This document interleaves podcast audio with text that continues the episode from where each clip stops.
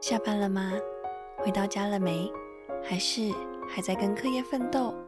记得留一点点时间给自己，也留一点点时间给家人，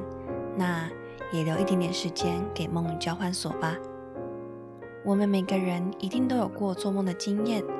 可能是场好梦，可能是场噩梦，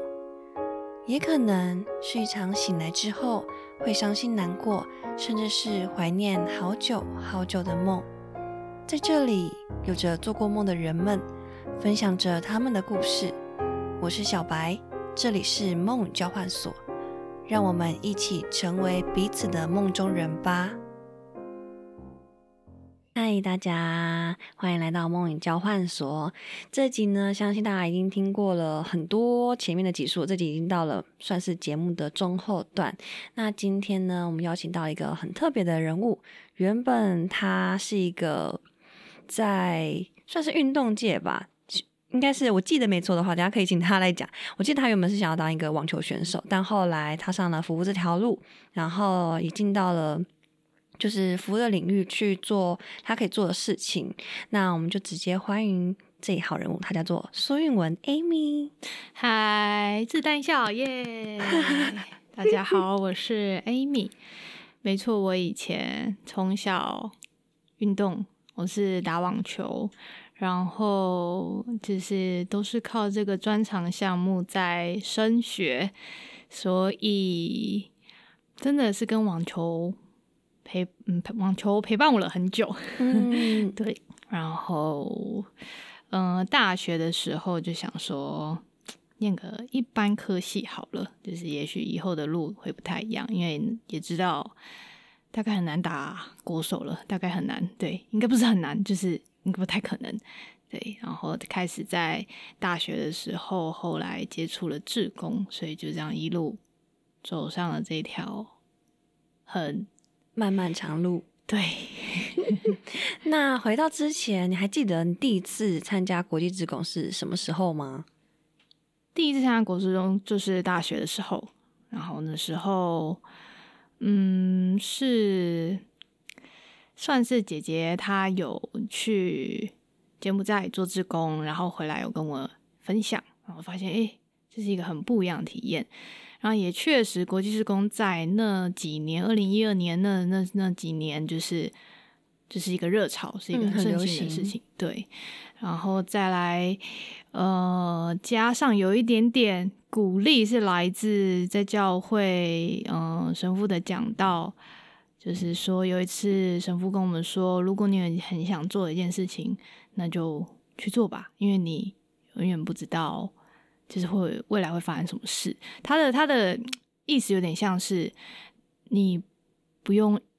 一直等，等到好，等到这个好那个好，等到什么，就是我们永远不知道未来会怎么样。所以如果你真的很想做一件事情，那你就。把握时间，赶快去吧！这样现在就可以行动。对，所以我就在网络上搜寻了国际志工，然 后马上就跳出维克即将要办，好像是隔几几个礼拜吧，即将要办说明会，所以就哇就觉得哇，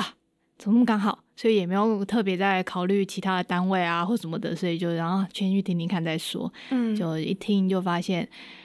嗯，有很多志工去了不同的地方的分享，所以。嗯，就发现哇，每个地方其实好像在做同一样事情，又好像都在做不同的事情。同样的事情是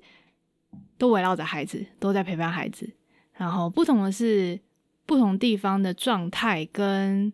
要挑战的事情，跟嗯可以变化的事情，好像又不太一样。所以就觉得哇，跟想象中的。也不是说不一样，就是哇，原来是这样，所以就开始认识了，呃，所谓的国际职工，所谓的孩童的教育跟陪伴。对，那第一次去到了哪边呢？第一次去了尼泊尔，那时候会选尼泊尔是觉得，嗯，其实很犹豫，因为费用上面其实是爸爸那时候。的支持，所以才能去做这件事情。然后在费用上，尼泊尔其实跟比如说比较嗯经典的柬埔寨、菲律宾其实是有差异的。所以当时我就很犹豫，觉得哇，爸爸都愿意就是一直以来他可能在支持我打球上啊，各方面啊，其实不会说太多，就是真的要花钱的他都很肯花，所以那时候就觉得哇，我要突然说要做这件事情，是不是？该站在他的立场想一下，所以犹豫了一下。可是后来又觉得哇，可是又想去一个比较不一样的地方，所以我就还是询问了他。那得到的答复是，他说你就你就选你想去的吧，你就你就决定自己决定没关系。这样他说我可以支持这样。所以那时候其实蛮感动的，因为一直以来我跟爸爸的关系不是特别的亲密，但是。嗯，就是打球这条路上，做选手这条路上，其实是需要很多的花 花钱一件事情。做运动员，对，所以他也一直都很支持。然后，相较于妈妈，就是他其实很那时候很担心他，因为我一直到真的确定了要去了，才才有跟妈妈说。然后妈妈才说什么要去哪里啊？那那里怎么样？我说好像不能洗澡啊？什么不能洗澡？对对对对对，这种这样子，我就觉得 你真的要去吗？一直到出发前，他都问我说：“你真的要去吗？”这样子，对，所以他们两个的反应差蛮多的，可是心里其实都是支持的，对对对，所以很幸运。然后去到尼泊尔，真的是转变很大，很很多刺激，很多挑战，然后很多回来之后有很很多不同的。生活上的转变也好，个性上的转变也好，这样。那那一次最印象深刻的事情是什么？现在还记得吗？最印象深刻，嗯，那我当时在做呃自贡的时候，我们有上海的伙伴，那我们是呃到了尼泊尔当地，我们才跟他们会合，所以当时的分组教学的分组，其实呃就是上海的是他们。他们就刚好是一组，所以他们比较好方便讨论。那我们呃台湾的伙伴就是也有分组。那呃实际到那边去执行教学几天之后，我们发现有点需要调整，领队发现有点需要调整，所以帮我们就是分组打掉重来。那怎么分呢？改成写的每个人写的教案主题。类似的、相同的分在一起，所以我当时是背了电子琴去，对，就是这么的 crazy，背电子琴去。可 能那个尼泊尔的那个据点是需要走一小段，就是下山下溪谷，然后再上来，再走一小段这样子。就觉得嗯，我也不知道我那时候怎么想的，那时候就觉得，其实我的专长是体育，可是我那时候写教案，我没有写任何跟体育有关的，我就是觉得想要带一点不一样的东西。这样啊，小时候学过琴，所以我想着好，那我四公四五公斤的琴，我觉得还可以，心里过得了，好就扛吧，就去吧。对，所以当时我的写的教案的主题就是跟音乐有关。那有位上海的伙伴，他也是想教乐理，就他也是从小学音乐，所以他的他钢琴很厉害，就是比我厉害几百倍那种吧，所以他想要教导孩子们乐理。那我们就这样变成一组了。于是呢，我们在第一次组合一起组合上课的时候，就是他有带一个嗯小白板，上面有五线谱，然后也有一个可以粘上去的音符的豆豆，就像磁铁一样。然后我就带着电子琴坐在嗯后方，然后我我就想说，当他在教乐理这样在教哆来咪发嗦拉西哆的时候，我可以弹琴，然后帮他。呃，发出那个声音，然后甚至吸引小朋友的注意力，于是就是这样子开始进行，开始开始上课了。那大概过了几分钟吧，他就突然往往往后转跟我说：“那个，你可以先不要谈吗？我觉得有点干扰。”我就什么？我就觉得很不知所措，因为我觉得我在帮助他，可是对他来说，我在干扰他。嗯，然后我会这么做的原因也是因为，呃，他他的教材相对于孩子们能见的距离，其实相对比较小的，那个白板比较小，所以我想利用声音来辅助他。所以，呃，但他给我了当下给我了这个反应，所以我知道我我不适合再继续这样。进行，那我我就 我其实愣在那边愣了大概三分钟吧，然后小朋友就开始躁动，就是小朋友有反正就是有点浮躁，然后加上可能音乐课对我来说是很新奇的东西，所以想学，但是呢，可能又不太懂，所以就是有时候可能有些人在聊天，然后就是有点浮动，然后我就坐在那边，我就坐在我的钢电子琴前面，呃，大概愣了三到五分钟，然后后来后来我就觉得不行，再这样下去，我们才多久而已，这堂课还有一堂课四十还六十分钟，诶，我说这让小朋友继续下去这样不行，我就觉得不行，所以我就做了一个。我就脑袋叮，觉得不行，我现在一定要来做点什么，让这堂课可以顺利的，孩子们开才可以吸收到点东西。所以我就想到，那我来当小丑好了，我来耍白痴。这是我从来不会做的事情，就是我以前是一个很比较内向，然后在家人在朋友之间，就是会是被形容成就是比较中规中矩的那种这样子。然后你确实以前不太会。想跟人多聊天或怎么样，就是比较内向这样，对。然后我当时觉得，我用大肢体，我用表情，我可以吸引孩子们注意力，所以我就去走到我的那个一起上课的伙伴旁边，偷看他的小白板，趁现在正在他放了哪一个音，然后我就走到后面教室，嗯，就是。嗯，电子琴后面有个大白板，我就在上面写哆来发嗦西哆，然后我写了音，然后呢，我偷看完他的音之后呢，我就我就我就是假装我就是拿那个白板笔放在我的背后，然后又伸出从身旁就是目露出一点点呢，所以小朋友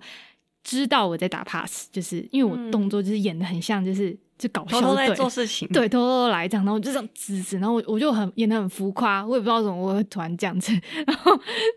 就觉得我自己也觉得很好笑，然后嗯，小朋友就有慢慢就发现小朋友发发现我在打 pass，所以他们也也知道，他们就会他们就会笑偷笑，然后就会他们也会互相打 pass，说哎你看你看前面就指我这样，然后他们就开始讲出那个音，所以当他们讲对音的时候。哇！我前面那个伙伴，上海的伙伴很开心，他说：“他说哇，太棒了，你们答对了，这样子你们会了。”然后所以我就我就这样这样来来回回去前面看他白板写了呃笔放了什么音，然后走到后面，然后慢慢慢慢小朋友们就有的时候可以自己答出来，可是有的时候答不出来的时候，他们就会期待我可以打 pass，所以他们就会就会给我使眼色，或者是会有动作，所以就这样。就这样，在小朋友们想要我给他们打 pass 的瞬间，我的伙伴突然往后转，就不要看了。那我就尴尬，因为那时候手正好要准备纸白板，这样 停停住，这样，然后我就傻笑一下，这样。然后可是因为他其实也慢慢享受在那个小小朋友吸收到我们想要传递的那个教学那个过程，所以他当下其实也没有像一开始那样。转身喝止我，制止我不要弹钢琴的那种那么严肃，所以我知道他可能嗯也觉得哎，其实我们还是有上教到一点东西这样，所以后来因为过没多久马上就下课了，然后下课的时候我就我就跟他讲说，哎，那你要不要嗯？在前面弹琴给小朋友听，因为我知道弹琴厉害，他就说好，所以小朋友就围过去这样。后来因为我们还是要合作几次几堂课，所以我也犹豫了很久，要不要去跟他聊一下，就是哎，一开始对一开始的情况跟哎后来这样子，就是我犹豫了真的很久，我最后还是真的就是去跟他说。真的是，我觉得真的是受呃学以致用的影响，对，所以愿意愿意打开心胸，愿意愿意打开心，愿意打开肢体，任何的一切，愿意打把自己打开。我觉得不只是在对于陪伴的对象，更更是对于伙伴，因为伙伴其实很重要。我们要跟十几二十个人，就是你可能以前生活从来没有接触过，甚至来自不同的地方，然后你要跟他一起相处。一个礼拜、两个礼拜，吃吃喝拉撒睡都在一起，所以，嗯，伙伴们们之间，我觉得能够彼此也先打开，那其实，在陪伴在我们的服务上面，其实也可以有更多的打开，这样，嗯，一直使用“打开”这个词，对，好，所以呢，后来我就是跟他聊一下，那我就是先跟他说，哎，sorry，就是一开始让你觉得有点干扰，那我其实那时候是怎么想的？然后，那我后来为什么会这样做？他说：“那你觉得我们之后的几堂课可以也是这样配好吗？还是怎么样的这样？他其实话不多，很文静，但是我可以感受到他也愿意，他也想让教学变得更好，所以我们后面几次就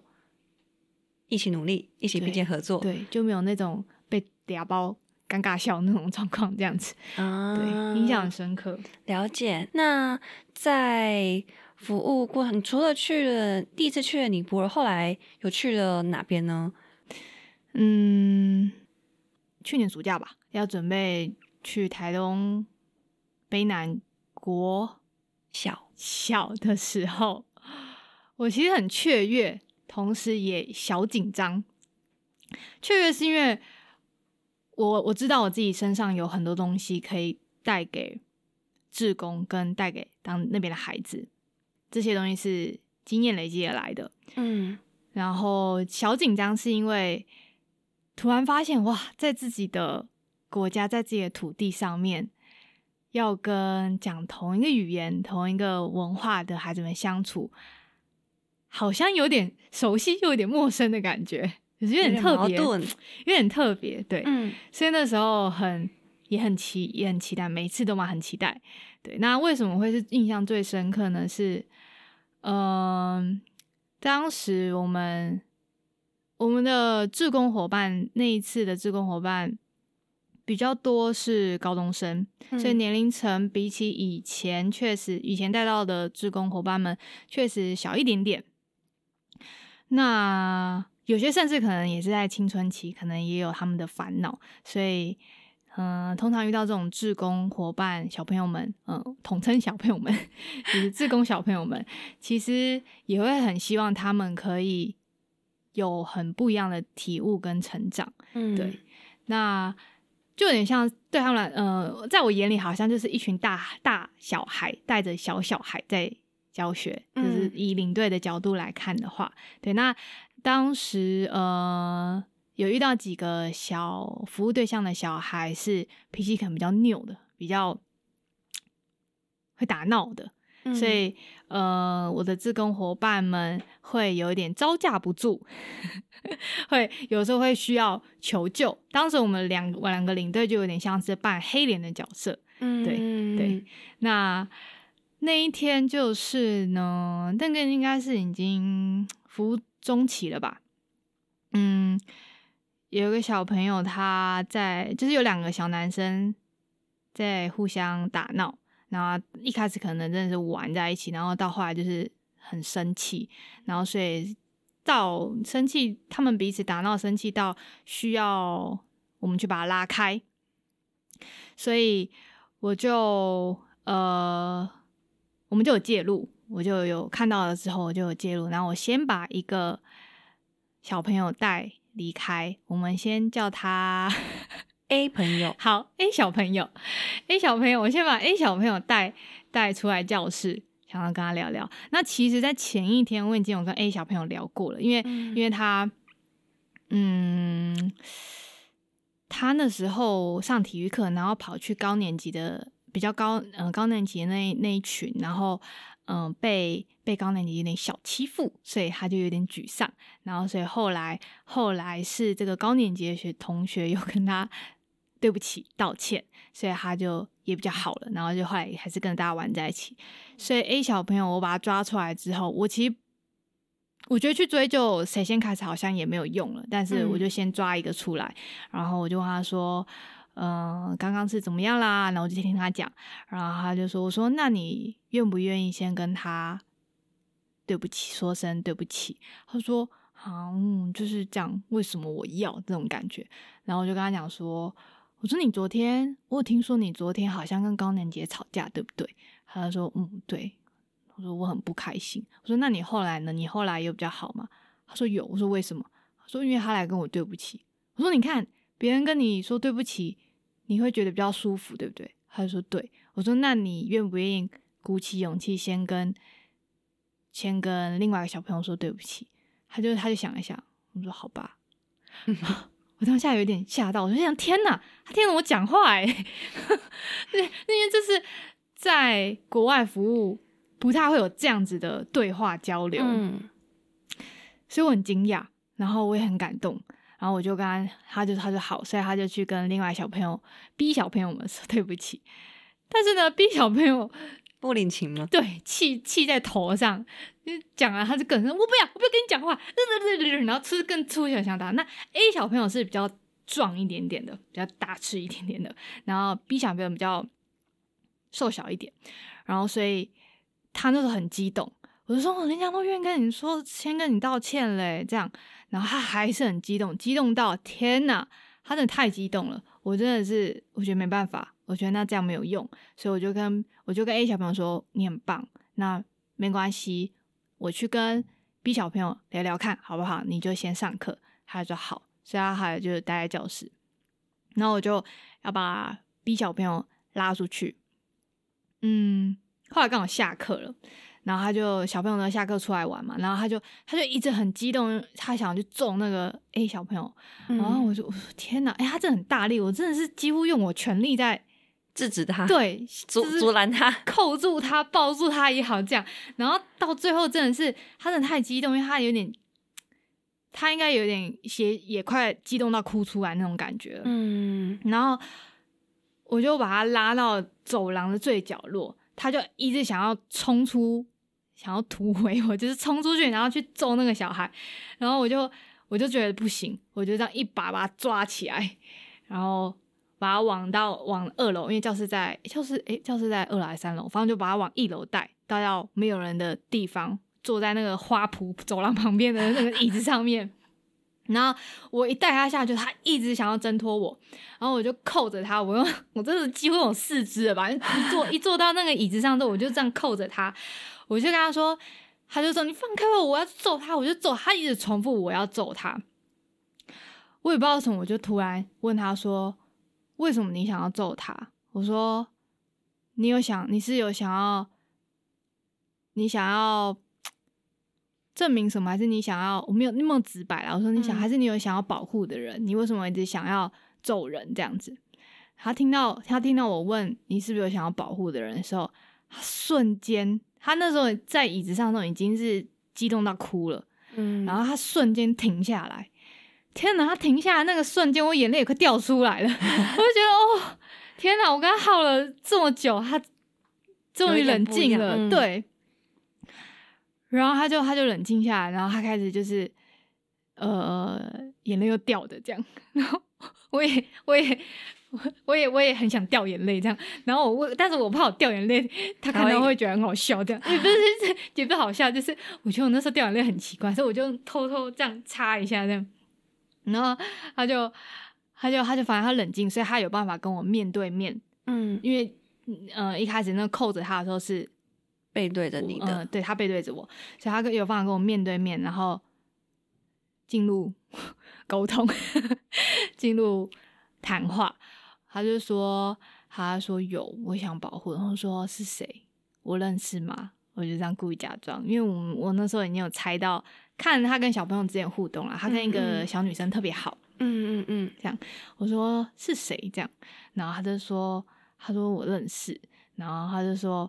我说那你要跟我说吗？然后他他就说是谁谁谁是那个小女生的名字。我说哇，你们感情是不是很好？我发现你们都玩在一起。他说：“对，他是他的好朋友。”我说：“很棒诶。我说：“那你为什么想要保护他？”他说：“我想要，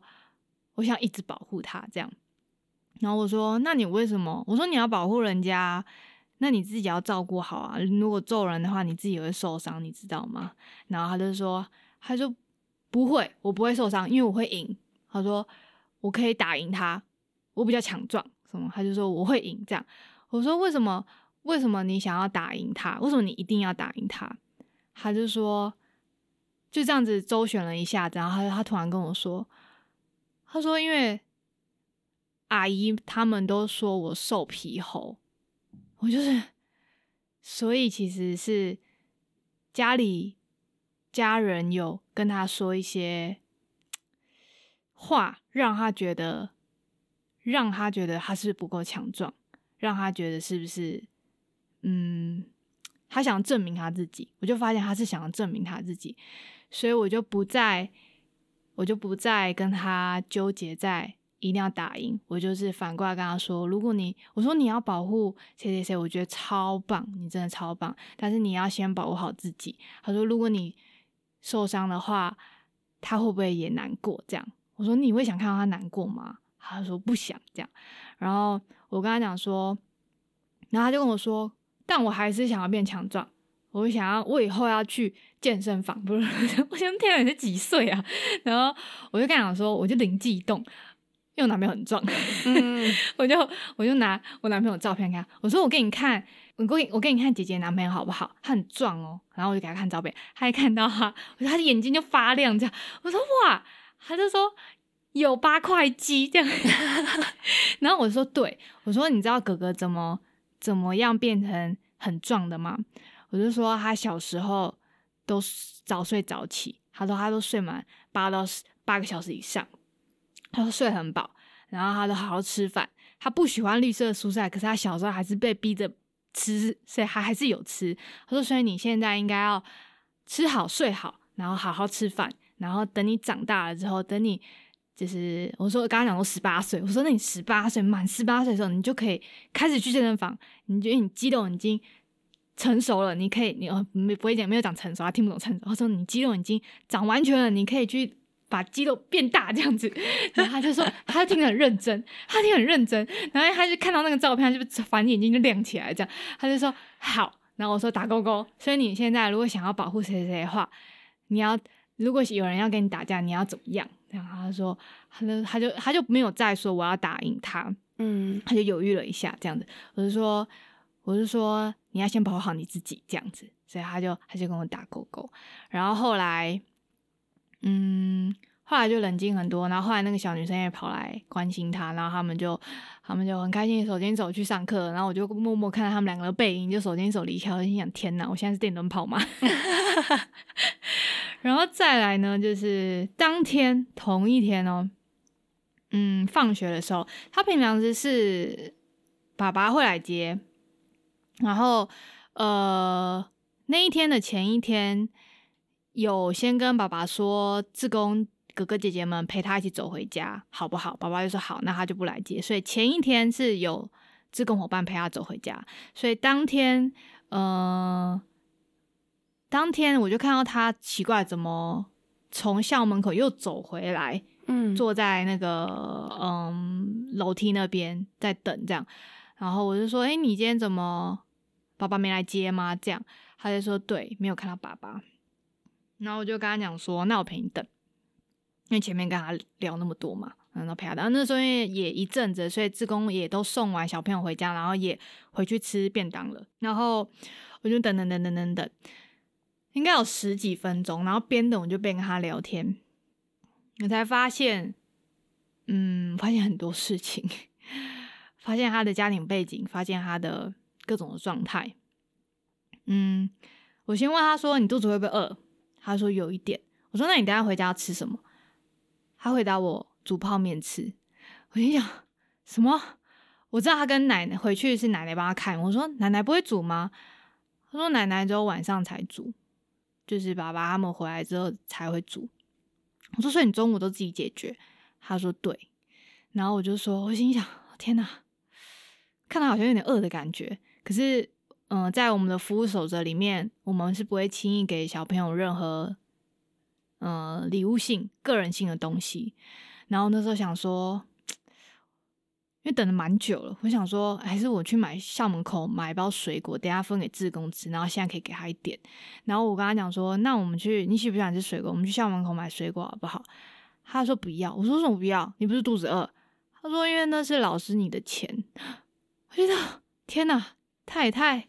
他回答让我太惊讶了，好乖的孩子。然后后来等的有点急了，我就跟他说：“嗯，我们要不要去跟老师借电话？我们打给爸爸妈妈好不好？”他就说：“好。”我说：“那你有爸爸妈妈电话吗？”他说：“有。”他就从包包里面拿一张纸条，就上面有他爸妈电话。嗯，然后到了那个老师那个办公室的时候，嗯。他就呃，那个那个老师就 老师就让他自己拨，然后他就拨电话给爸爸，因为平常平常可能都爸爸，好像是爸爸来接，然后爸爸没有接，没有接通，他就说没有接，爸爸没接。我说那你要不要拨给妈妈？他说好。然后拨给妈妈之后，他就是在等嘛。但我其实那时候看得出来他已经快哭了，就是我觉得他可能有点紧张等等。然后其实我看到他眼睛在泛泪的时候，我心脏就咚咚跳得很大力。然后我也觉得哦天哪，我眼泪快忍不住了，因为我觉得看到我小时候。然后等到他接通电话的时候。妈妈接通了，然后他演了一句这样，啪，然后他妈妈就，他就他跟妈妈讲，他说，嗯，就是爸爸没来接他，然后，然后妈妈就说，好，后来他就挂电话，然后他很眼，他已经在哭在哭，我说，那妈妈说什么？我那时候很用力的忍住眼泪不要掉下来，因为觉得在老师办公室，然后我说妈妈说什么？他说妈妈说打给爸爸，然后等一下爸爸会来接。我想说，所以妈妈可能是不是在忙，在工作，所以还是需要爸爸来接。然后，呃，我就说好，那我们再到外面等。然后，嗯，又等了很久，大概又等了可能十五分钟、二十分钟有吧。所以他那时候已经，他那时候已经真的就是在掉眼泪了。然后我就说。我就说为什，我就说，我说我说你不要哭啊，没事，等一下爸爸妈妈就来了。然后我就说，就跟他东聊聊西聊聊，然后比如说，诶，那你现在跟谁住啊？叭叭叭叭叭叭，就是想要分散他的注意力。但其实我那时候心里非常的难过，因为，嗯，就是觉得看到我自己小时候，然后我很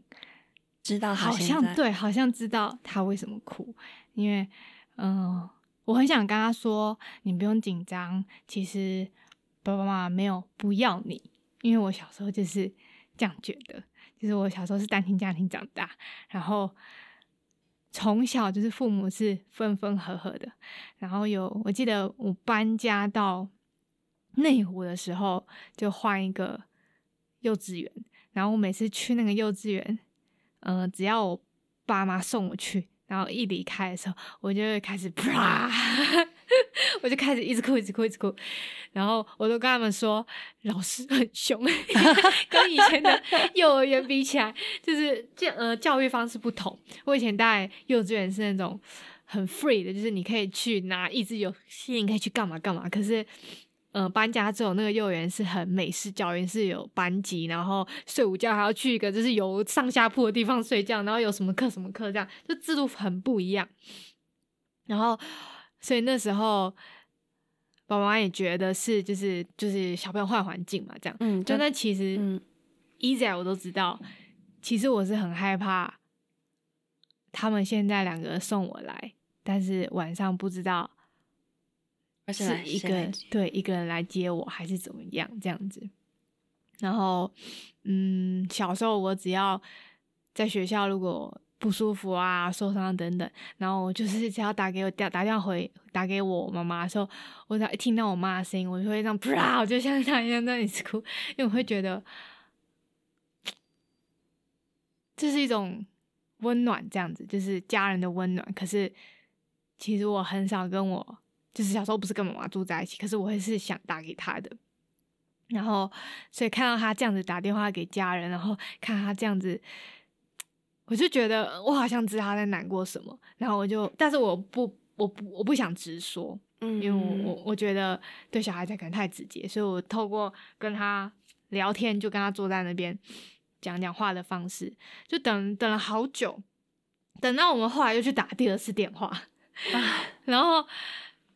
这一次就是，我就说，那我帮你打，我打电话，我来打好不好？他就说好，然后我就我就觉得我可能可能我来了解看看是怎么样，对，所以我就嗯打给妈妈，呃打给爸爸一样没接通，然后打给妈妈有接通，然后他妈妈就说哈，他爸爸没去吗？嗯这样子，然后就是他说好，那我现在过去接他，这样子感觉就是也是工作。很就是在忙碌的状态，但是就是他说好，那我我现在来去接他，这样，所以后来是妈妈来接他，然后就然后不好意思啊，老师不好意思这样子，然后说没关系，然后我就是我就我就嗯、小朋友离开之前，我跟他说：“你回家好好吃东西哦，如果不要吃泡面就不要吃泡面，好不好？”他说：“好。”这样子，然后送他离开之后，我就我就是回回到志工我们住的地方，哇，那个走回去的路上，我眼泪直接这样，啪，我就直接这样，哇，然后我我不好意思，就是让志工伙伴们看到我那边哭的稀里哗啦，所以我又去冷静了一下，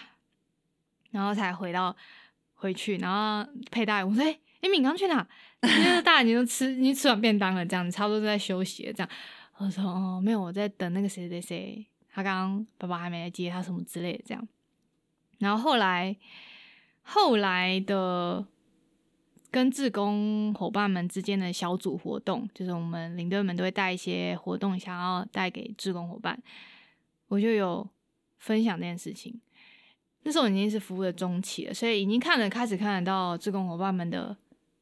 转变，就是从来到一个陌生的环境，嗯，第一次跟小孩相处，第一次上课，然后慢慢的跟小孩打成一片了。然后我就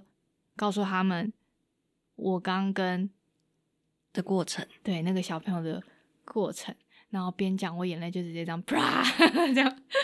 然后我就跟他讲说。因为我的感触很深，我就是觉得，嗯、我就我就跟伙伴们说，我觉得这就是这就是 easy 啊！我觉得我们做服务，我们陪伴的，嗯、呃，原因，嗯、呃，为什么我们在这里，跟我们在这里可以有什么为孩子们带些什么？对，为什么我们在这里，每个人的动机都不同，可是今天。大家都在这里，我觉得那就一一样，不管是给自己一个挑战也好，或者是被逼来的也好，嗯但是我们来到这里，我觉得我们就是一样，我们有一样的目标，要一可以一起去完成。然后我跟他们分享说，嗯、呃，其实我有点难想象，如果如果我那时候走的比较快一点，错过了看到他在等爸爸妈妈来接他的话。我说我有点难想象他会怎么样，但是我很庆幸那时候我跟他坐在一起，然后我陪他到他爸爸媽媽來，因为那个小朋友跟好几个志工都玩的很开，对，嗯嗯，然后所以他们听到了之後，就大家都沉默了，这样，我就有有有感受到他们，嗯，我想要表达他们有感受到，然后后面的服务，我觉得他们也。打开很多，所以那是一个过程。我觉得这是一个服务过程当中，志工、服务对象、领队、队员，这是一个，这就是一个过程。这样，只是有的时候你遇到的伙伴，嗯、呃，狀態不一樣；有的时候起承转合比较节奏会不太一样，这样，嗯嗯，对嗯對。但是那个过程，我觉得每一次的過程我都觉得很很刚好。这样，然后也都我一直來也都会很注重那个。希望会有那个起承转合，所以在做身份是领队的时候，会就会很希望能够适时的进入到起承转合的不同的阶段，这样子带给服务对象也好，志工伙伴也好，嗯，對。然后呢，这一段会让我觉得我从来没有这样的经验过，在跟服务对象，在跟孩子们相处，因为以往在国外。碍于语言，或者是语言就会受限到可能我了解他的家庭背景的程度。那有时候可能是可以听据点的老师、据点的嗯，就是大人们说，或者是有的时候小孩子可以比较可能表达，或者是我们有时候可以从他画的画、他的行为去推断出来。可是没有那么直接的，就是从孩子亲口这样子。说出来的那种状态，嗯，然后没有这样子来回的一种状态，从我扣住他，他突然松懈，然后跟转过来跟我面对面，然后他跟我说的任何一句话，就是那个互動，我没有這樣子過的這麼的深刻過，這麼的有深度的交流，這樣形容對嗎？對，所以我也蠻呃驚訝的，原來我們在。台灣原來我們在同樣語言背景文化，呃，台灣這個這片土地上面但是其实每个孩子的家庭背景、原生家庭成长的状态其实都不一样。我觉得，尤其是有共同走过的痕迹，然后在面对到相同的孩子来到我们面前的时候，那时候的陪伴会更加的有力量。嗯，这种感觉，因为其实我一开始呢会做这件事情很久很久，最一开始我会想要做服务这件事情，不是因为我想要，比如说去看看不同的视野，去体验到不同的国家文化，体验哦。人生清单可能要打一个勾，完全不是，因为我自己本身是新二代嘛。那我妈是越南人，我唯一只有想到的事情是我就是要回越南，管他用什么方式，交换也好，然后做志工也罢，我只要做到一件事，就是我要回越南。然后回到越南之后，我觉得确实有更亲近家里的土地，然后更亲近原来我妈妈原来以前的生活样貌。然后后来有一段过程。因为回到回到回到台湾，我就在想我可以做什么，然后我就特别特别的想要去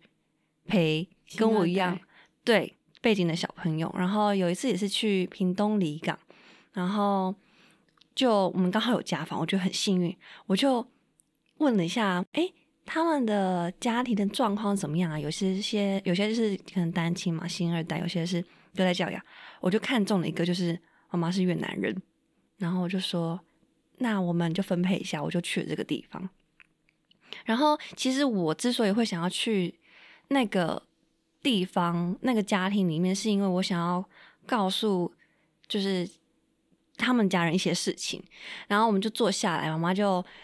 就很很熟悉的那个腔调，然后就打招呼，然后就我们就讲一下小朋友在学校状况啊，怎么样怎么样多，就是平常他比如说嘿。很活泼啊，会跟这个我们姐姐或互动，会帮忙什么的。然后妈妈就开始讲了她的担忧。她说：“哦，那好麻烦姐姐多多照顾我们的小朋友。他可能就是小时候，就如果他有什么不乖或不好的地方，就是要多多包涵。”然后在听他讲的所有过程，就完完全全都是我妈妈在跟我们小学老师讲的事情，嗯，一模一样，完完全全如出一辙。大家担心的事情都是一样的，怕孩子跟不上，怕孩子没办法去。融入群体里面，然后我记得我那时候我就开口讲了我自己的家庭背景，然后我觉得就从我那一讲那一刹之后，我觉得妈妈开始有点转变。就我跟妈妈说，其实妈妈你不用担心，因为我自己也是一样，我妈妈也跟你一样很担心过。可是我现在也大了，你看我现在做这样的事情呢，来到你的面前，所以他们也可以很棒的去做到他们可以做的事情，跟他们长大之后。也会很不一样，然后他们有他们自己的路要走。然后我真的觉得是那个那个当下，让我们彼此更加接近这种感觉。对你刚才分享，就突然让我想到这个，好像很像。对，没听你讲过，原来是想回越南。对，就管他三七二十一，我就是要回越南。而且我那时候超级，我就超级自傲的，就是我就说，我就要当总召。我不知道哪来的这种，到底到底哪根筋断掉啊？就明明还有很多前辈在前面，我大一进去的时候，我就是许下这种 不知道是干嘛的东西。对，然后后来就回去，然后后来继续在，所以才接触到服务，然后才知道说，原来我可以在这样子的路上去做，对对对对，做什么样的事情？嗯，好，那我们就直接进到。走那么多，其实我觉得大家应该都会在聊说，那到底为什么要做志工？做志工的意义到底在哪边，或是价值？你走了这么多地方，然后也经历过很段，不论是在国外看到很多不同背景、不同社会状况底下的孩子，到现在也有到台湾，然后去碰到跟你相同家庭背景的孩子。你觉得现在对你来说，志工最大意义是什么？嗯，我觉得每个人做志工的动机、初衷，或者是最一开始出发的那个契机都不同。可是做了至少在我这几年呐，五六年嘛，经验当中，看到很多志工伙伴的转变。嗯，那个转变可能是从一开始其实不是出自于自己想要来做这件事情，嗯，可能是，呃，有人提议，甚至是被家人逼的，嗯，需要志工服务时数等等各种运动，或者是有些可能也是给自己一个挑战，然后或者是想说用不同的方式旅行，因为他可能，呃，在他的人生当中，就是比较年长的，他们可能。参加过旅行团，然后自助旅行过等等，但是从来可能没有用志工的方式去旅行。大家的原因都不同，可是我觉得做志工之后，我们好像来到了一个同一片海域，我们好像来到了同一个海平面上面，然后在一艘从原本的每个人自己划着小船。然后到可能一起登上了一艘大船，然后我们就在这这条大船上面想办法让这条大船可以顺利的运转。对我来说，那个大船就是一个理想，那个单位也好，组织也好，服务的宗旨也好，等等，就是有一个理想在那里。然后我们每一个人。用我们可以用我们所及的能力、方式、状态等等，然后每个人都好像一个小螺丝一样，或者是，嗯，就是船船船上的工作者一样，就是每一个人都，其实一台机器少了任何一个螺丝，或者螺丝没有转转紧，它可能都没有办法顺利好好的运转。我会觉得做志工的意义，除了让把自己打开来，然后愿意用自己很舒服、放松，用自己很 OK 的方式去，嗯，展现自己，然后甚至是不一定帮助到他人，但是是。可以影响，可能是影，嗯，这样讲好像就是影响到他人。但这个影响可能是服务对象，也可能是身旁的伙伴，就一起做这种伙伴。所以每一个人在这种状态之下，成为了一个小螺丝，然后一起努力的转紧。这样对我来说，做志工的意义好像是这样。跟我其实一开始最一开始第一次出去做志工的那种。状态其实不太一样，因为最一开始也是一个以以想要做一件很不一样的事情，嗯，然后想要挑战看看，然后想要用不同的方式看看世界，对，所以这几年下来就会发现，每个人就是虽然这句话已经讲到很老套烂掉了，对，但就是是每个人一点一点一点的力量积起来，真的可以很无限，嗯。所以在不同的时间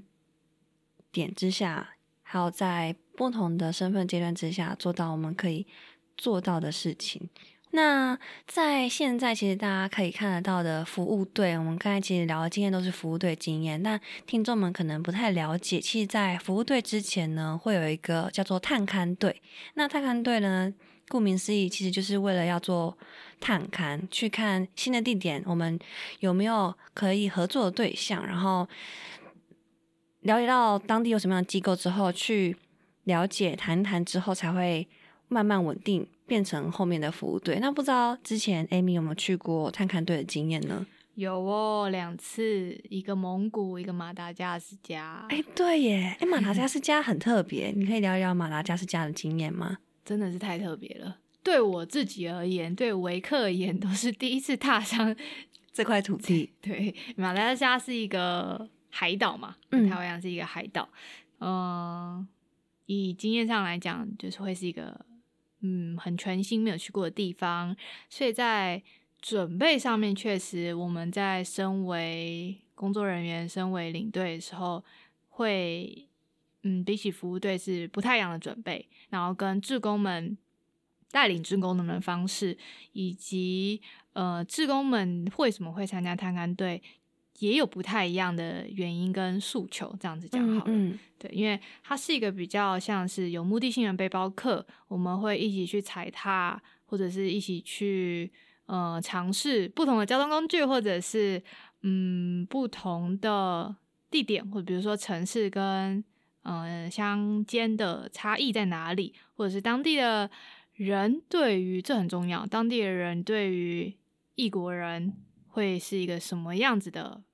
状态跟反应，接纳程度这样讲好了，嗯嗯嗯，以及最重要的，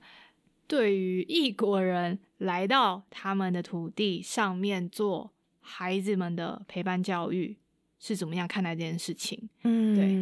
因为有些国家确实，我们呃维克在探勘不同国家的经验上面，也有经历过这个国家是蛮排排，就不喜欢，对，就是嗯会觉得嗯，我不需要你来做这件事情，或者是甚至对观光客也很严谨，就是嗯各种状态都不太一样。那马达加斯加的经验，我觉得在探勘上面很丰富，我觉得也很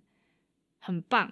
我觉得不会说是成功或失败，就是很棒，是我们经历到了很多，我们收集到了很多资料，来为后续的服务队的成型是很有帮助的。这样，嗯嗯嗯我们在事前有联系到一个类似教育中心这样子好了，它不是孤儿院，但它就是帮助这一块地区的孩子们，呃，能够顺利的学习。所以它本身可能有所谓的呃教育的方式，它可能不是一个学校，对，因为可能上学是就是会有花费等等，所以它就是帮助这一个地区的孩子。那它本身就是它本身是一个天主教的信以以天主教为信仰的为出发点，在可能陪伴教育孩子们。对，那我们联系到他们联系的过程。Email 的往来就是还蛮顺利，就是至少没有断过，然后也约好我们什么是哪一个日期去拜访他们。那刚好那一天是呃复活节，所以嗯对于呃呃基督信仰的的他们来说，这是一个很重大的节日，所以我们就是他们势必有活动，那我们就是跟着孩子们，就是跟着他们一起参参与活动就对了，就是一起同乐，他们就邀请我们一起同乐，所以其实我我觉得很荣幸，也很幸运，因为我自己本身也是这个信仰的，所以那时候觉得哇，天哪，在不同的国度。度过这个相同的节日，对，听到不同的不同的语言在唱着熟悉的旋律，然后但又有带一点非抽的那种 动感，感觉这样对，就很特别的经验，对我来说很特别，在这这这个时刻这样子过这样的节日，然后那个过程拜访他们过程也很。真的是蛮顺利的，因为在等待，可能他们筹备活动过，大人在筹备活动的时候，我们可能就是跟着孩子们一起去玩耍。我跟那时候的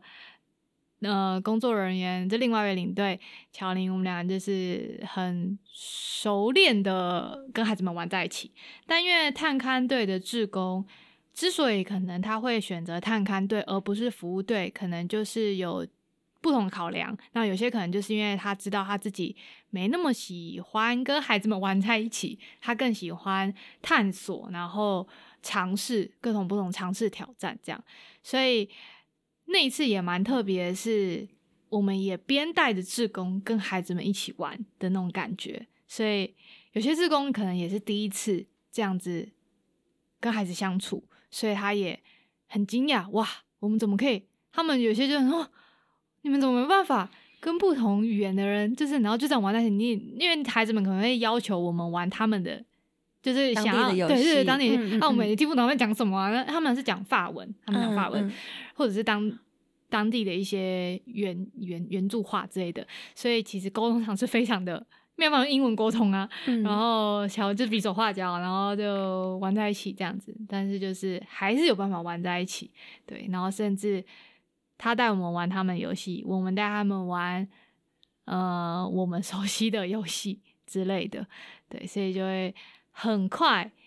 就跟孩子们玩在一起了。然后我觉得据点的跟我们联系的据点的妈妈，简称那个妈妈好了，她也是很。后来也是跟我们说，她蛮惊讶，也很感动，就是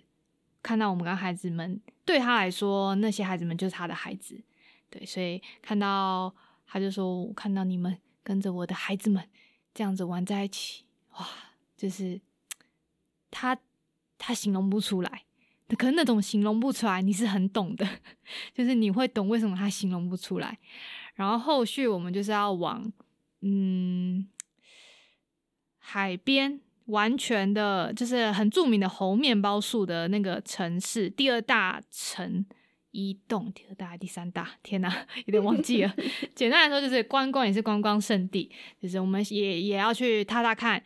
同样是大城，然后以观光著名的城市，那但是因为它在海边，所以势必可能发展会不太一样，所以我们也想也也想去了解跟看，可是拉车过去要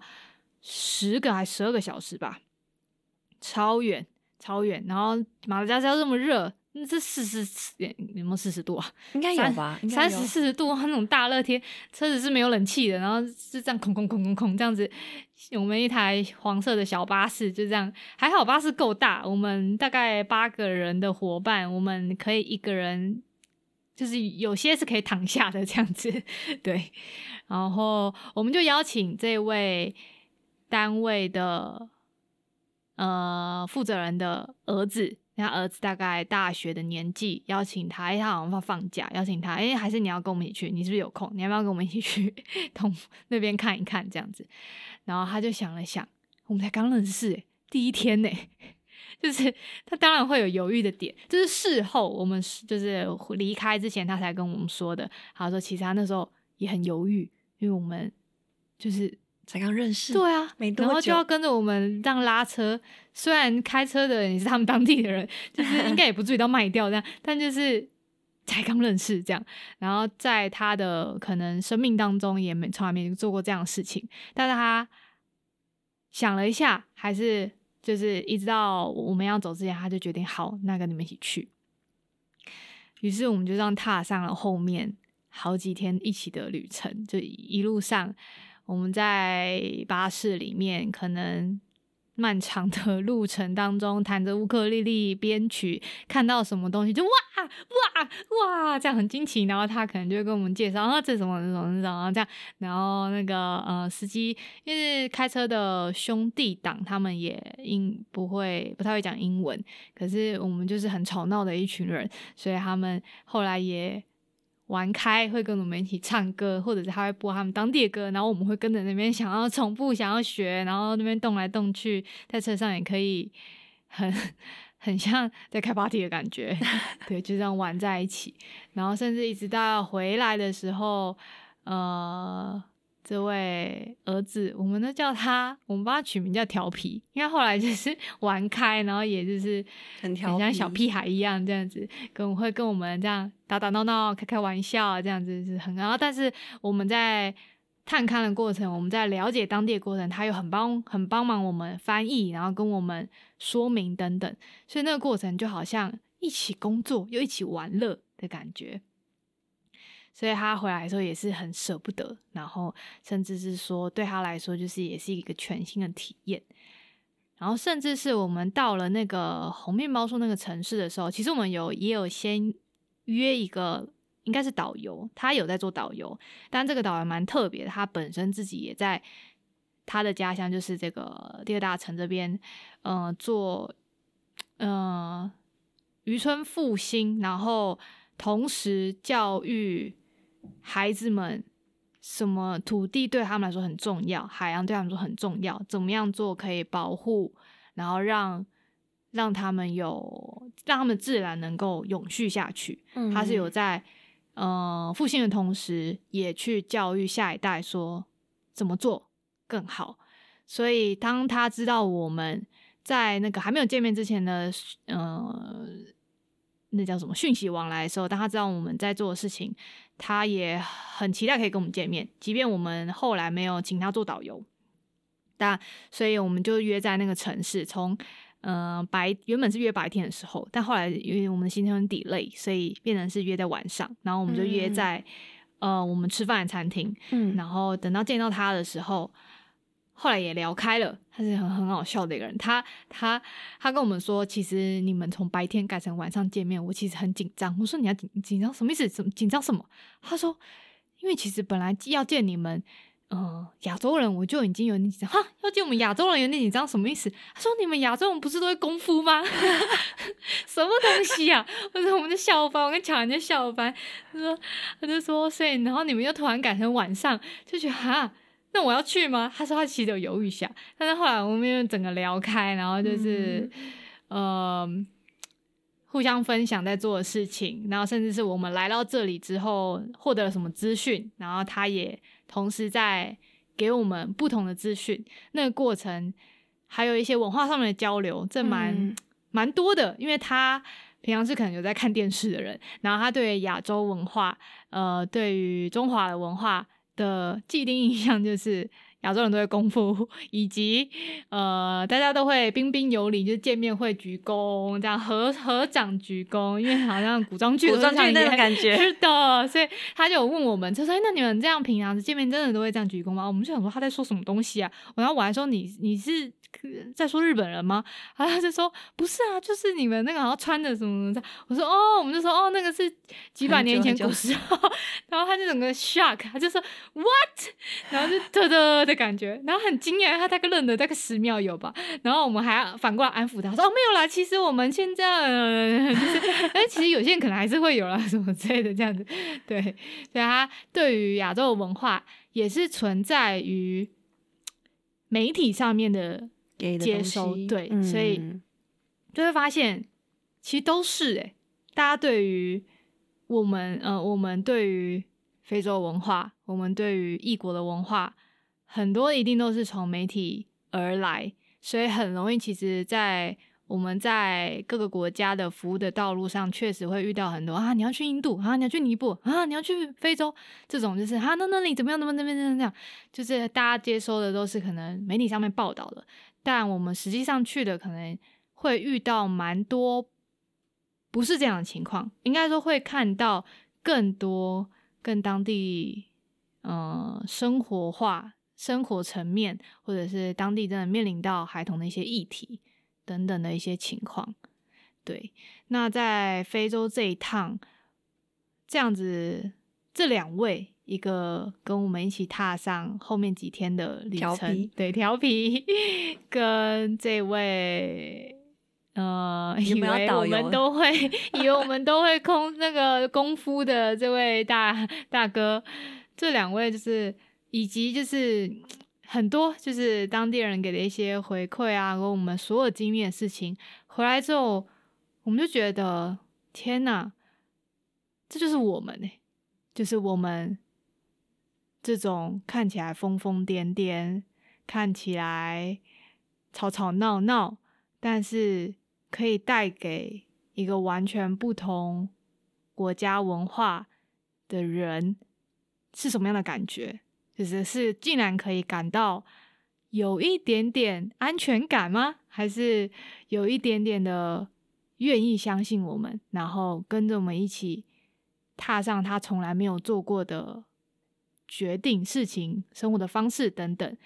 所以我很惊讶。然后我其实跟巧人都觉得我们没有刻意，我们没有特别当下没有特别觉得怎么样，我们就是做自己，所以。就发现哇，这就是维克 DNA，就是我们常说的维克 DNA。然后回这样回想回来，也觉得其实自己也是这样。你在做志工的时候，我第一次前面刚刚听到做志工的时候，其实少白痴等等，就是那种状态，是我可能平常时的在平常时生活圈、家人、朋友面前是不是那样子的表现方式，不是那样子的。嗯，表达方式对，但是我觉得那还是我，所以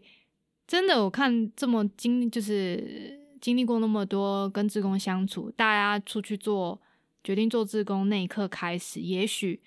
是不是他以前不是他原本生活中的那个样子，也许他在家里很常跟爸爸妈妈 顶嘴，但是他却有办法。很有耐心的陪伴一个学龄前的孩子，跟他玩在一起，他却有办法愿意早起去帮他洗澡等等，就是不管我们原本的生活的样子是怎么样，我觉得做志工时那个样子也是我们。所以很多人可能会觉得说，哇，回到原本的生活之后，就好像有点抽离感，有点到底哪一边才是现实？还是有一种啊，怎么回到要回来面对现实的感觉？就是我觉得不管哪一边都是现实，都是真实的。你去做，你去到不同的国度，看到那里的生活方式，对他们来说也是真实的。但是你在那里跟他们相处方式也是真实的，因为你实际上跟他们说话、跟他们玩，甚至交流，也不一定是教东西，但是就是交流这样。所以每个这种转变都不太一样，但是我觉得不管怎么样都很真实，每一次的经验。都很真实，对。刚刚的问题是啥来着？刚刚问题就是分享非洲经验，我觉得你有你有回答到，不用 担心。好，对，其实这样听下来，在你讲第一次，我觉得从你第一次踏上，好，我要去做国际中这件事情，对你来说是一个转变，然后到后来扮演小丑做。不曾做的事情，这是第二个转变。到接下来不同国度生活上面转变，心情上面转变，跟带给志工，还有看见孩子们转变，这个一个一个的过程下来，其实我不太确定是不是每一次的转变都是很自在跟享受的。但我觉得，如同你所说的，那就是那就是自己，那就是实实在在发生过的事情。而现在此时此刻去看。未来，然后再看看现在跟听众们分享的你还有我，这个过程可能也会发生一点点不一样的转变。嗯，对。好，今天很谢谢 Amy 来到梦文交换所，谢谢邀请。那我们就下集再见喽！记得订阅我们的 IG，也继续锁定我们下次的梦文交换所。大家拜拜，拜拜。